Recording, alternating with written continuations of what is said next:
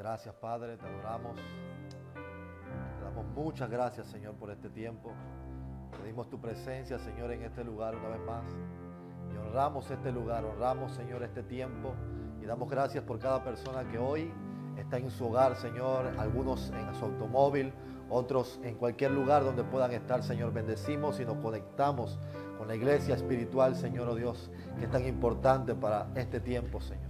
Pedimos que todo lo que vayamos a hablar sea conforme a tu palabra, Señor, y que seas tú ministrando nuestras vidas. En el nombre de Jesús yo te doy gracias. Amén. Primero que todo doy gracias a Dios. Saludo a todos los que estamos aquí. Les amo mucho, hermanos. Un gusto, papá. Gracias por, por la oportunidad. Gracias por el privilegio. Yo creo que esto es una honra y le amo mucho, mi papá bello. Gracias. Gracias por este tiempo y saludar también a cada hermano a cada iglesia, a cada persona que hoy es parte de este canal, de este púlpito, un rosario, de esta transmisión y que hemos sido edificados, transformados por medio de la palabra del Señor. Yo quisiera hoy más que de pronto, porque yo sé que aquí cada día recibimos una palabra, pero yo quiero hablar de mi corazón, quiero hablar de lo que a mí me ha edificado durante ya cinco años de estar caminando al lado de un gran hombre de Dios, al lado de nuestros padres espirituales y cómo mi vida ha ido cambiando y una de las cosas que hoy le decía al Señor que gracias por Él haberme permitido y poder haberme conectado con esta casa y con esta palabra de Dios y con este hombre de Dios y con mi, padre, y con mi madre espiritual, porque ¿qué hubiera sido de mí en este tiempo que el mundo está viviendo? Quizás si no nos hubieran enseñado, no hubiéramos sido entrenados para este tiempo, quizás no pudiéramos haber estado y poder seguir avanzando y poder seguir siendo de bendición para muchas personas. Yo quisiera que usted vaya conmigo, si tiene, tiene la amabilidad, en Salmos capítulo 63. Eh, quiero leerles algunos versos de un hombre que, si usted toma y ve, eh, una de las cosas que nuestro Padre está predicando es de este hombre de Dios llamado David, que nos bendice tanto, y estos salmos son de gran bendición para mí. En Salmos 63, capítulo 1, versículo 1, perdón, David empieza diciendo, Dios mío, Dios mío, eres tú. De madrugada te buscaré, mi alma tiene sed de ti, mi carne te anhela, en tierra seca y árida, donde no hay aguas, para ver tu poder y tu gloria, así como te he mirado en el santuario. Hay algo interesante en la vida de los hombres de Dios, hay algo interesante en aquellos que han descubierto algo en la presencia de Dios, es que son personas que siempre, escuche bien, siempre nos van a motivar siempre van a tratar de llevarnos al lugar donde ellos están experimentando a Dios. Si hay algo que yo he sido retado durante estos cinco años es llegar a un nivel mayor en mi búsqueda y en mi, relación con el, el, Espíritu Santo, con mi Padre Celestial y con Jesús. Y usted va a encontrar, aún en esta predicación, lo que ya tienen tiempo escuchando a nuestro Padre Espiritual, a un hombre inconforme, y va a encontrar aún pastores que hemos, estamos siguiendo, que no estamos conformes con lo que estamos viviendo y aún creemos que hay mucho más en el mundo del Espíritu. Yo le he puesto por título este mensaje, conociendo la dimensión en donde Dios vive. Yo, quiero que, yo creo que en este tiempo, nosotros ahora que estamos viviendo en esta situación, lo mejor que nos puede pasar es aprender a conocer aún más la dimensión de donde Dios vive, conocer lo que Él tiene en el lugar secreto para nosotros. Y vemos a David, un hombre enamorado de la presencia de Dios, un hombre que ama a Dios, un hombre que ha descubierto todo lo que él necesitaba, estaba en la presencia de Dios. Dice, mi alma tiene sed de ti, mi carne te anhela en tierra seca y árida donde no hay agua. Y miren, lo, me gusta lo que sigue el versículo 2, para ver tu poder y tu gloria. Yo no creo que la iglesia del Señor pueda hoy estar perdiendo su tiempo. Yo creo que lo mayor que nos puede pasar es conocer el poder y la gloria de Dios. Yo creo que hay una gloria que está pronto a manifestarse, hay una gloria prometida que aún no hemos visto como iglesia, que no hemos visto como hombres y mujeres de Dios, pero ahí está. Y el Señor dice, ven, permíteme, está esa gloria y ese poder es tan accesible. Así que como te he mirado en el santuario. Aquí vemos un hombre que descubrió algo tan valioso, que se enamoró de lo que vio en intimidad. David conocía la dimensión donde Dios vivía y llegó a experimentar cosas que nadie había visto y él llegó a ver el poder de Dios manifiesto y llegó a ver su gloria. pero no quería quedarse con, con una sola experiencia. Yo te exhorto, hermano que no nos quedemos con una sola experiencia. Por eso creo que cada palabra, cada predicación que estamos escuchando, que estamos recibiendo cada noche, mi amado, es con el fin de poder quitar todo aquello que nos impide poder entrar a esa presencia, todo aquello que no nos permite poder accesar a esa presencia para experimentar. Yo no sé usted, pero yo quiero experimentar. Si hay algo que a mí no me gusta es llegar a la presencia de Dios y sentirme como que el cielo está cerrado. Por eso yo busco predicaciones de hombres y mujeres que me puedan a mí enseñar a entrar, a irrumpir en ese lugar de intimidad, mi amado. Y eso hoy lo que nuestro Padre cantaba hace un rato, que nosotros no importa lo que este mundo nos pueda dar, no importa lo que nosotros podamos recibir, yo necesito una experiencia con mi Padre Celestial, yo necesito una experiencia mayor con la presencia de Dios, yo necesito poder conocer ese poder y esa gloria. Hay una iglesia que se, ha conformado con lo que tiene. Hay una iglesia que se ha conformado con una vida que de cierta manera no tiene expectativa, no tiene cierto deseo de poder experimentar las cosas que nadie ha visto y que nadie ha experimentado. Yo quiero, así como David, poder decir en esta hora, yo quiero ver tu poder, yo quiero ver tu gloria, experimentar cosas que nadie ha visto y llegar a ver el poder de Dios manifiesto y llegar a ver su gloria. Yo no sé, mi amado, pero he aprendido durante este tiempo que todo lo que hoy yo necesito para esta vida y para la piedad se encuentra en la presencia de Dios. Por eso trato y le pido a Dios cada mañana, cada día, poder permanecer, poder estar en esa presencia tan importante. ¿Por qué? Porque quedarse sin una experiencia, mi amado, quedarse sin esa razón podría arriesgar nuestra vida, podría arriesgar nuestro futuro, podría arriesgar todo lo que nosotros conocemos en esta hora. Me da una pregunta. ¿Podríamos imaginar traer el mundo de Dios a nuestro mundo? Es una pregunta para hacernos en esta noche. Yo quiero traer el mundo de Dios. Yo creo, yo creo que es posible. Y yo no sé si mi padre de pronto me, pueda de pronto corregir si, esto, si esta, este deseo mío eh, está mal. Pero yo deseo poder traer el mundo de Dios a mi mundo natural. Yo creo que es posible que hoy nosotros podamos hacer que el reino de Dios pueda venir en nuestra vida. Es más, hace unos días yo le decía al Señor, yo, yo quiero más que, que invitarte, yo quiero que tú puedas morar en esta casa. Yo, yo quisiera que aún cuando yo estoy en el, en fregador, yo pueda tener una experiencia que tú estás al lado mío. Yo quiero tener una, una situación donde estoy en mi sala, aún compartiendo con mi familia y que aún mi familia pueda ver y que saber de que tú estás en ese lugar. Y es allí donde, donde gracias a Dios por esta palabra que nos reta, amado. Es una palabra que nos dice, ¿sabe qué? Tú puedes tener una experiencia mayor. Por eso tienes que cada día morir a tus cosas, morir a tus deseos, morir a tus pecados, morir a tu orgullo. ¿Para qué? Para que Dios pueda venir y pueda habitar con nosotros. Yo creo que es el deseo de Dios, mis amados. Poder nosotros experimentarlo cada mañana, cada día, cada segundo. Si hay algo que me gusta de la vida del hombre de Dios que usted me habló por mucho tiempo Smith Wigglesworth, era, un hombre que lo que he leído de este hombre de Dios era que un hombre que experimentaba a cada segundo la presencia de Dios. Era un hombre que no era normal, era un hombre que aprendió a tener a Dios en su vida. Mi amado, yo les exhorto, familias que están allí, hermanos que estamos en este lugar, hoy hemos estado cuatro meses, no hemos podido estar en la comunidad de creyentes. Pero mi pregunta es, ¿estamos experimentando a Dios en nuestras vidas? ¿Estamos experimentando a Dios en nuestra familia? ¿Por qué? Porque cuando tú entiendes que Dios quiere manifestarte y que podemos traer la vida de Dios, podemos traer el mundo de Dios a nuestra vida, amado, yo creo que podemos ser retados. Y yo quiero hoy retar a la familia, retar a los padres, a los madres, a aquellas personas que nos están viendo, mi amado. Usted puede traer el mundo de Dios a su casa. Usted puede traer el mundo de Dios a su familia. Pero tengo que decirle algo. A la medida que buscamos ese Dios, buscamos ese mundo, vamos a ser confrontados. A veces hay personas que me dicen, ay, es que papá a veces es muy duro. Y yo digo, el detalle es que papá nos quiere sacar del mundo donde estamos y permitirnos entrar a un mundo que no nos va a permitir llegar de cualquier forma. Usted no puede pensar que Dios te va a aceptar igual como tú estás. Tiene que haber una confrontación. Porque si queremos el mundo de Dios, y yo lo hablo por primeramente por, por mi vida, si queremos el mundo de Dios, si queremos verdaderamente que Cristo reine en nuestros corazones, en nuestra familia, mi amado, usted y yo vamos a tener que ser confrontados con nuestra realidad de vida. Yo no quiero, yo le decía al Señor hace unos días, Señor, yo no quiero salir y ser el mismo. Yo no quiero la normalidad que el mundo me está viviendo. Para mí, desde que Cristo llegó a mi vida, mi vida nunca más ha sido normal.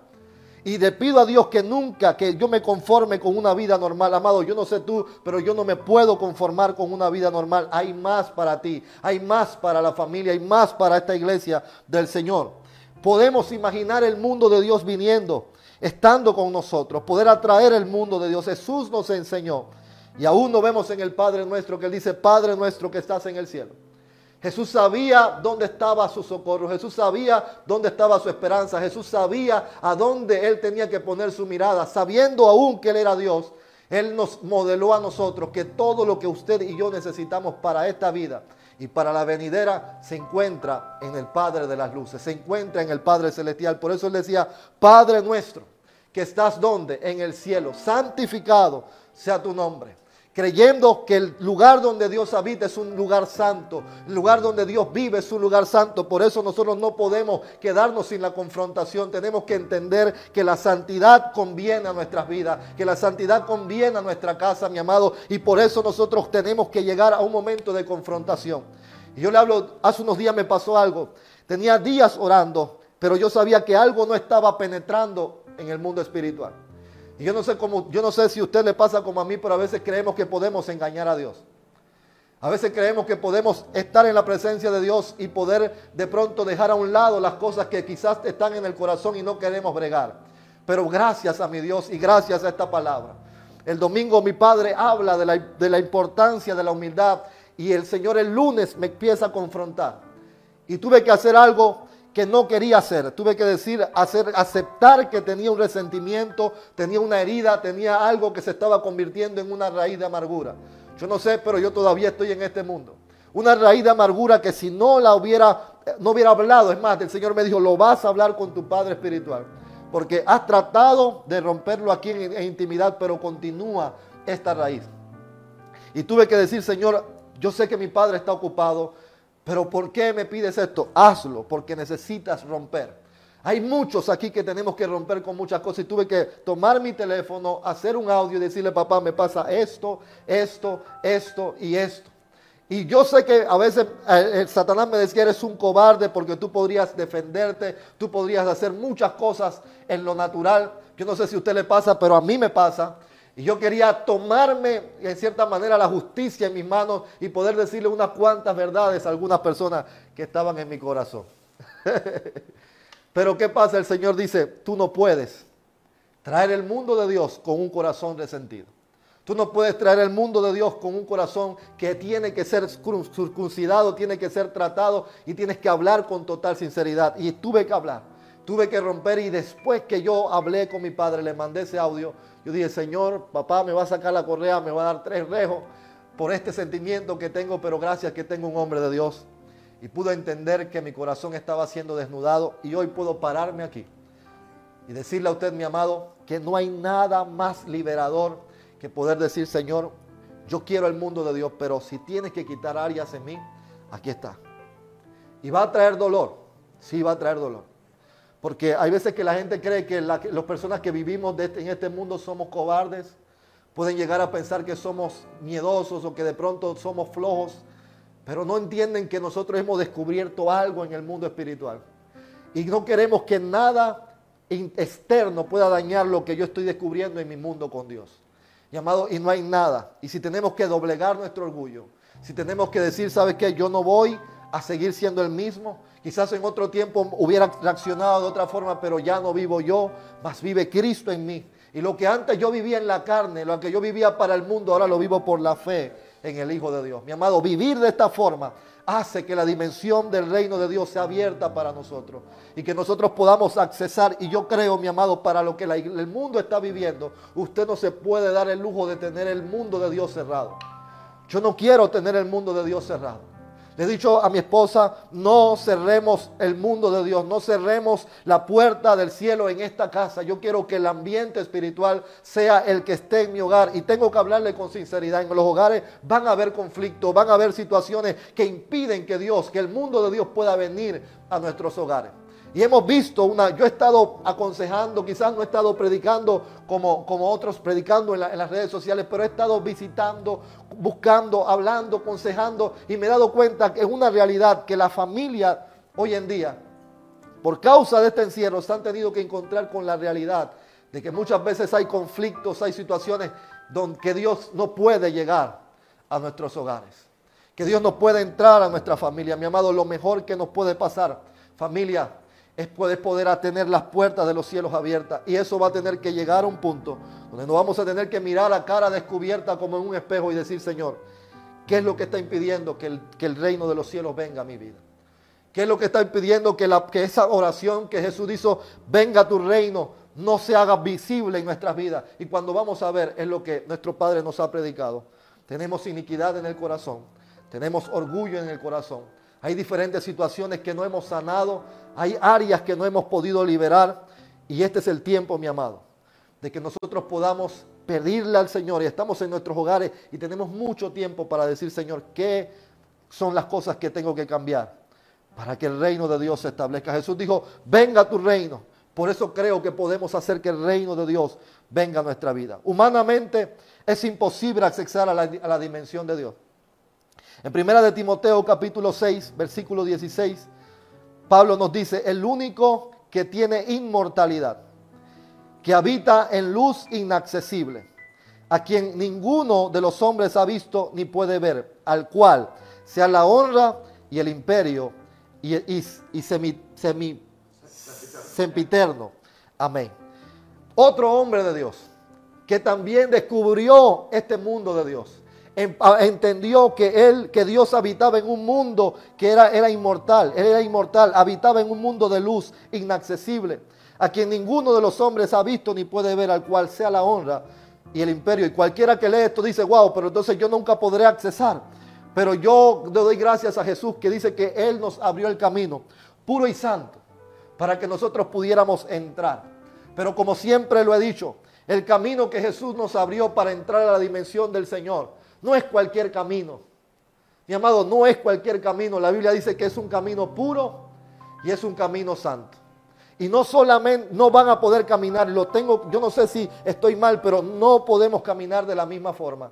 Y no podemos pensar que podemos entrar a un camino puro, santo, con las mismas actitudes, con las mismas malamañas, con las mismas actitudes que por años han destruido nuestra intimidad con Dios. Mi amado, yo quiero que el mundo de Dios, una vez más lo digo, esté accesible para mí. Y yo necesito saber que el camino que el Padre, que Jesucristo nos abrió, es un camino puro, es un camino santo. Y solo podemos entrar en el Espíritu se puede accesar a través de una dimensión. Por eso mi padre siempre nos enseñó, somos espíritu. Tú eres un espíritu. Antes de ser un alma, de ser un cuerpo, tú eres un ser espiritual. Para que pudiéramos entender nosotros que la única forma de conectarnos es en el mundo espiritual. Si usted cree que predica predicaciones que no vienen a tratar de edificar nuestro espíritu van a poder llevarlo usted al mundo sobrenatural, quiero decirle que está equivocado. Y ayer me decía una hermana, es que yo no entiendo a papá. Hay cosas que no lo comprendo porque él, predica como para pastores. Y yo le decía, hermanita, no, no, no es así. Lo que pasa es que papá nos está dando el valor y nos está dando el respeto. Pero dése la oportunidad de escuchar una palabra espiritual y que su espíritu sea edificado para que usted vea. A mí me pasó. Difícilmente entendía cuando llegué aquí, pero empecé a abrir mis canales auditivos, mis canales auditivos, perdón. Empecé a permitirle al Espíritu Santo que tratara con mi mundo espiritual. Y empecé, y todavía estoy aprendiendo a caminar en el mundo del Espíritu. Este mundo está preparado para ti. Este mundo está preparado para nosotros. Cuando usted pone su esperanza en las cosas naturales, usted se da cuenta que todo en este mundo es pasajero, amado y no hay nada en este mundo que pueda satisfacernos. Es más, yo creo que nosotros si podemos, seguimos poniendo nuestra mirada en las cosas de este mundo, mi amado, vamos a tener una gran decepción. Por eso si usted hoy todavía no entiende que lo que usted necesita se encuentra en el cielo, mi amado, tengo que decirte que estás caminando por un mal camino. Tenemos que buscar a Dios nuevamente y tener, poner nuestros ojos y nuestra mirada en Dios. Ahora bien, el Señor es el Espíritu. Y donde está el Espíritu del Señor, allí hay libertad. Y el Señor me decía, primero voy a traer una libertad, un cambio, voy a sacar todo aquello que no, no me conviene. Yo quiero habitar contigo. Yo quiero que tú entres al mundo espiritual. Pero para poder accesar, tienes que entender que yo soy espíritu. Y donde está el Espíritu del Señor, allí hay libertad. Dios no puede hablar, caminar con alguien que todavía está esclavo al pecado, esclavo a, las cosas de este mundo. Tiene que haber una libertad en el Espíritu. Tiene que haber una, una libertad para nosotros poder estar en ese mundo donde Dios quiere que usted y yo caminemos. Tenemos que decirle, Señor, y abrir nuestro corazón. Por eso me encanta la adoración. La adoración trae una libertad. Porque donde está el Espíritu de Dios, allí hay libertad.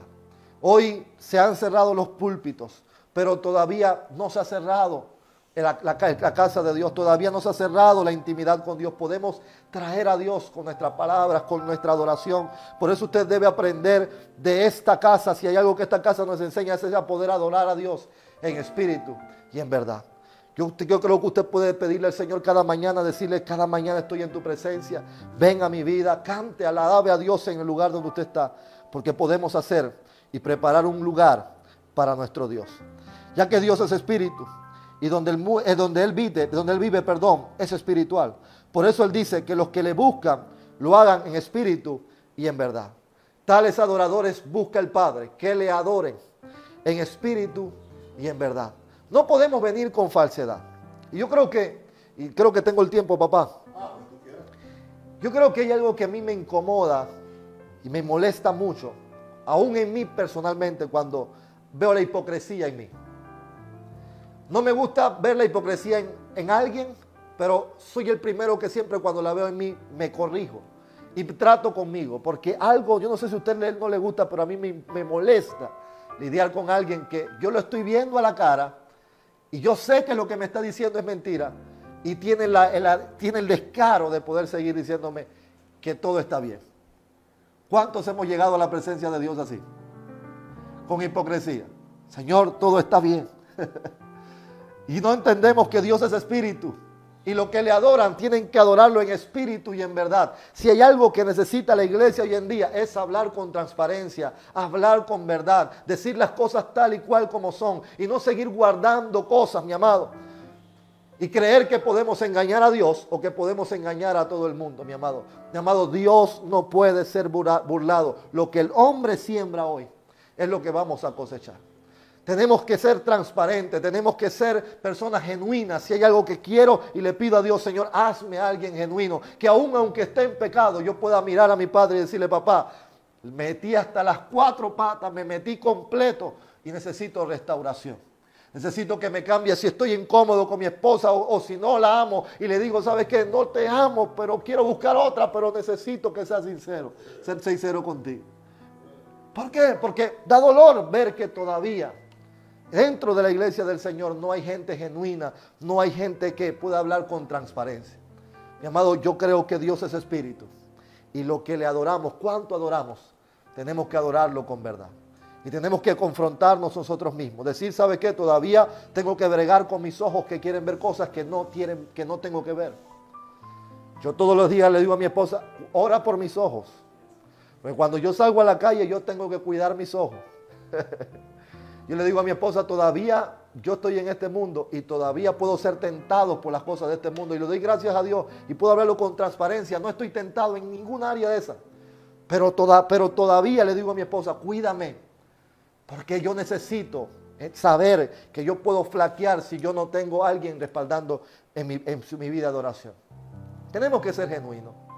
Si usted tiene alguna debilidad, háblelo, confiéselo. Si ha pecado, pecado, abogado tenemos para con el Padre. Y si no tiene, no puede poder salir de esa situación, busque a alguien. Pero no siga en mentira. No siga creyendo que usted puede engañar al mundo. Y se está engañando usted mismo porque Dios es espíritu y los que le adoran, tenemos que adorarle en espíritu y en verdad. Jesús nos modeló que todo lo que usted y yo necesitamos está en la vida de Dios, está en el mundo de Dios. Todo lo que él veía al Padre hacer, eso era lo que él hacía. Él fue dependiente total, exclusivamente de lo que él veía en intimidad con Dios. Todo lo que él veía, eso era lo que él ponía en práctica. Él antes de enfrentarse con el mundo en su día a día, primero pasaba tiempo con Dios. Y el Señor le decía, tienes que actuar de esta forma, tienes que hacer aquello. Mi amado, si usted y yo no aprendemos a vivir de esta vida, mi amado, aún pudiéramos estar arriesgando nuestro futuro, pudiéramos estar arriesgando aún nuestra propia vida física. Porque cuántas veces Dios te va a decir, no hagas esto, no te metas por aquí, no actúes así, no hagas esto, no hagas aquello. Pero solamente se descubre cuando estamos en el mundo del Espíritu. Estamos en la presencia del Señor. Y estar en la presencia de Dios no es fácil. Hacer de la presencia de Dios nuestra prioridad nos va a llevar muchos, pero muchos sacrificios. Algunos van a empezar a orar en la madrugada y se van a quedar dormidos. Yo le soy sincero, a las 3 de la mañana yo no me quiero parar. Yo no quiero buscar a Dios a las 3 de la mañana. A las 3 de la mañana quiero seguir descansando. Y hay veces que me encuentro, empiezo a orar y de pronto empiezo a roncar. Pero cuando me reacciono digo, no, no, no, tengo que bañarme, tengo que hacer algo, porque de esto depende mi vida. No es porque tengo que predicar. Es más, hoy yo decía, Señor, ¿qué voy a predicar si yo no he sacado ni siquiera enseñanza ni mensajes para predicar? Lo que yo estoy sacando es para mí, porque yo necesito aprender a buscar a Dios. Yo necesito tener intimidad con Dios. Yo necesito que Dios me hable a mí personalmente. Por eso Jesús nos enseñó, mi amado, que aunque usted tenga debilidades, usted tenga fragilidades, mi amado, usted puede venir a la presencia de Dios. Sean 10 minutos al, empezar, 15 minutos al empezar, pero no deje, no deje de estar y tener como prioridad tu vida de oración. Él nos enseñó que tenemos acceso, todos los que estamos aquí, podemos accesar por medio de la fe a entrar a la dimensión de Dios y conocer las cosas que ojo no vio, ni ha oído, ni ha subido a corazón de hombre, que están allí preparadas para los que le aman. Yo le decía a mi esposa, ¿qué hubiera, ¿qué hubiera pasado si nosotros no hubiéramos aprendido a vivir durante estos días de cuarentena? Mi vida de oración se ha convertido en una búsqueda que aún Dios me está enseñando a bregar con mis propias cosas, pero también tener que bregar y poder seguir pastoreando las, ovejas de Jesús y las ovejas de mi Padre. Y poder ser de bendición y poder del Señor darme directrices. El Señor me ha venido hablando durante estos cuarentenas de cómo trabajar con la iglesia, aún sin tenerla físicamente. Pero ¿dónde han nacido esas estrategias? No porque la vi de un libro, no porque la de pronto la he visto en la cámara secreta, papá. Y el Señor me ha ido conectando. Es más, hay veces que Dios me dice, hoy tienes que llamar a tal persona. Hoy tienes que ir. Ayer el Señor me dirigió y me dijo, ve a visitar a tal matrimonio. Y hoy, Dios, hoy la persona me confirmaba y me decía, pastor, gracias. Era necesario su llegada. Solamente me dijo eso. Y yo sé que fui dirigido por el Señor. Personas que Dios me ha ido conectando aún para sembrar en, nuestra economía muchas veces Dios nos habla y estamos pudiendo poder satisfacer las necesidades que alguien puede tener. Pero ¿qué, qué hubiese pasado si nosotros no, no viviéramos así? ¿Cuántas familias estarían afectadas? Es más, nosotros no tenemos membresía, papito, como otras iglesias tienen para saber dónde están todos nuestros, nuestra, nuestra iglesia. ¿Y cómo podemos hacer? Yo le decía al Espíritu Santo, tú lo conoces a los hermanos. Conéctanos, Padre, porque no tengo a veces los números de teléfono. ¿Cómo están esas ancianas que tenemos tiempo de no verlas? ¿Cómo podemos accesar si no tienen WhatsApp? Si papá no te está predicando en Facebook y ellas no pueden hacer. Y el Señor poco a poco nos ha estado dando estrategias para poder llegar y poder satisfacer las necesidades de muchas familias. Dios lo hace, mi amado. Pero es aprendiendo a conocer y accesar al mundo de Dios. Yo les exhorto que en este tiempo lo que está por venir, mi amado, si usted tiene un dolor de cabeza o que algo sucede, si usted corre al, hospital, yo decía hace un día, si alguien se enferma, tiene que correr al hospital, pero ahora en el hospital te encuentras con este maldito virus. ¿Y qué va a pasar? Te queda dos cosas, ir al hospital y infectarte de algo peor o quedarte y decir, Señor, bueno, yo voy a depender de ti. Yo voy a depender de que Dios de Jehová es mi sanador, de que Él es la fortaleza de mi vida. ¿Por qué? Porque, amado, no podemos depender del mundo natural. Si te dejaron tu trabajo, te cortaron el salario, ¿a quién tú vas a buscar? ¿Qué vas a hacer? ¿Cuál es la estrategia que vas a hacer? ¿Dónde está tu, tu respuesta? ¿Qué nos queda? ¿De dónde vendrá mi socorro? Mi socorro viene de qué? De Jehová que hizo los cielos y la tierra. Pobre de aquellas iglesias y de aquellos pastores que no entrenaron a su gente para este tiempo. Aquellos pastores que hicieron dependiente a la gente de su predicación y de lo que Él podía darles. Mi amado, hoy deben de estar pasando mucho páramo. Es más, nosotros estamos ayudando a personas, y da dolor decirlo, aún de otras congregaciones, que en este tiempo están pasando necesidad. ¿Y qué ocurre? No fueron entrenados, no fueron enseñados para, para este mal tiempo, porque no podemos decir, la Biblia habla de un buen tiempo y de un mal tiempo. Pero yo sé darle gracias a Dios en las cosas buenas, pero también he sido enseñado para vivir en este mal tiempo y seguir glorificando el nombre de Dios. Hay gente que hoy está renegando a Dios, hay gente que hoy está diciendo, eh, culpando a la iglesia. Mi amado, si usted está en Maranata y está culpando a la iglesia, créame que usted no, usted no tuvo ningún culto entonces, porque nosotros fuimos enseñados para vivir en este tiempo todo lo que hemos escuchado durante siete años, y para mí fueron cinco, pero los que tienen siete años, que hoy estén viviendo y no estén, no estén sobreviviendo en este tiempo, mi amado, algo estuvo mal. Y yo creo que la palabra no fue.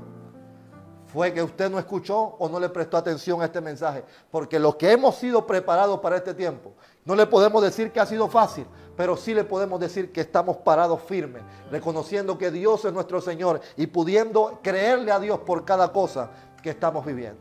Así que mi amado, Dios tiene su camino abierto, tiene su puerta abierta, pero Él quiere que usted y yo podamos accesar. Jesús abrió el camino en Hebreos capítulo 10, versículo 20 al 22. Dice, Jesús abrió un camino nuevo para nosotros.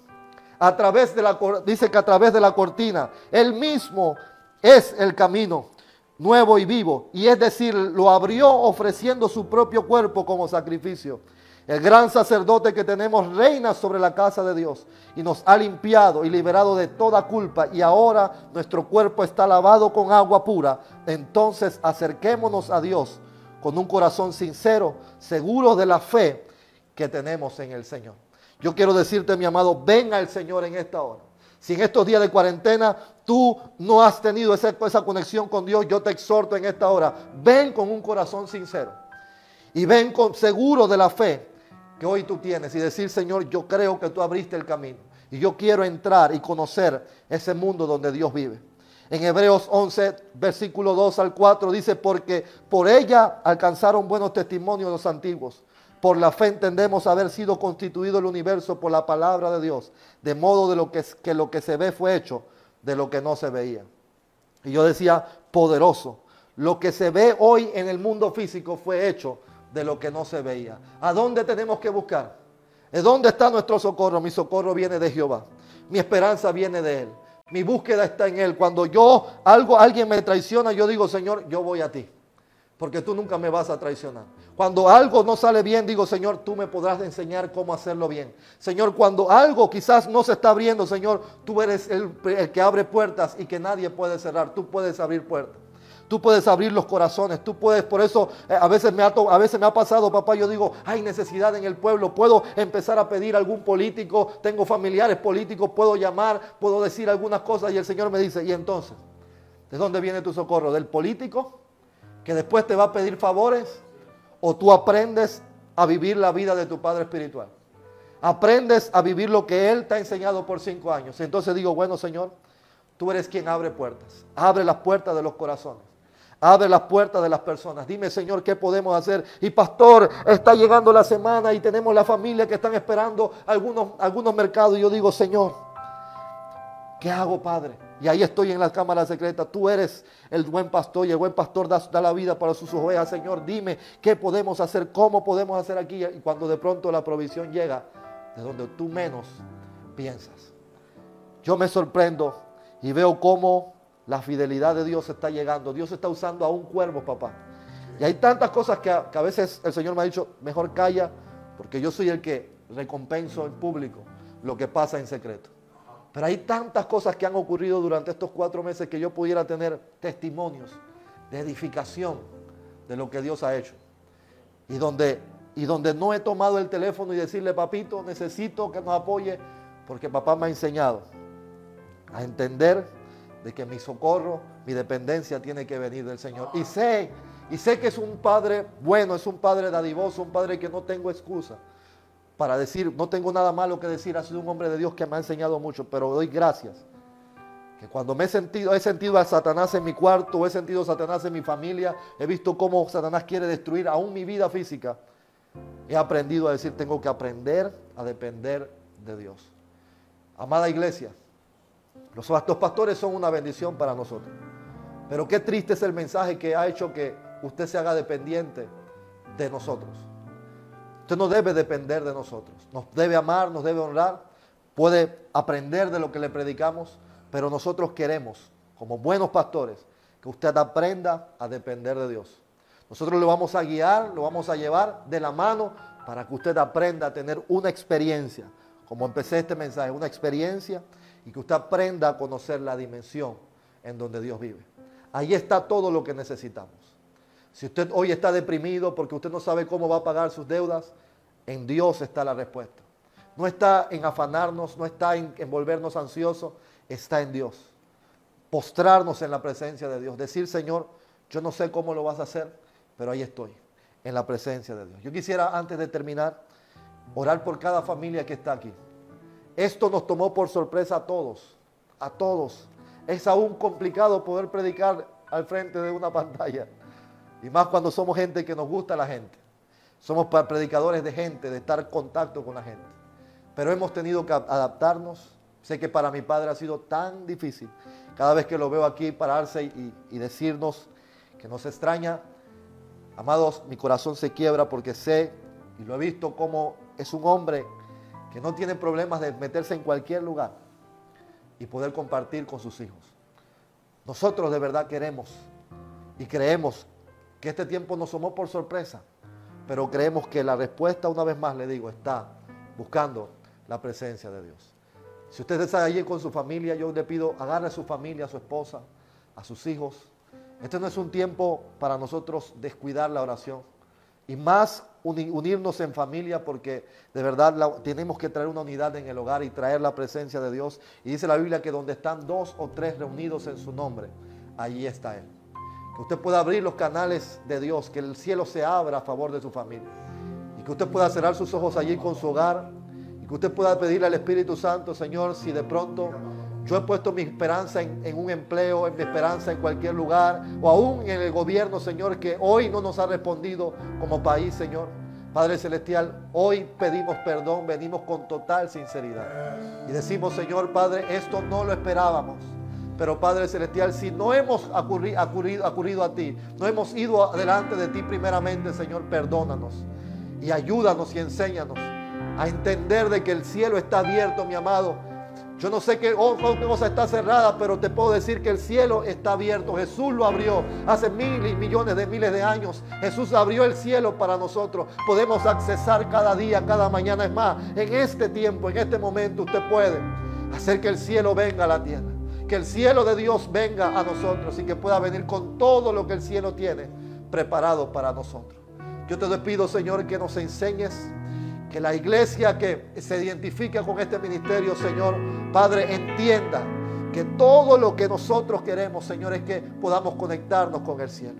Yo doy gracias, Padre, por esta bella enseñanza. Doy gracias por la palabra de fe que hemos recibido durante estos cinco años. Que hoy con sinceridad podemos decir, Padre, que tú, Padre, nos has formado, nos has preparado. Y yo creo que somos una respuesta para este país, Señor.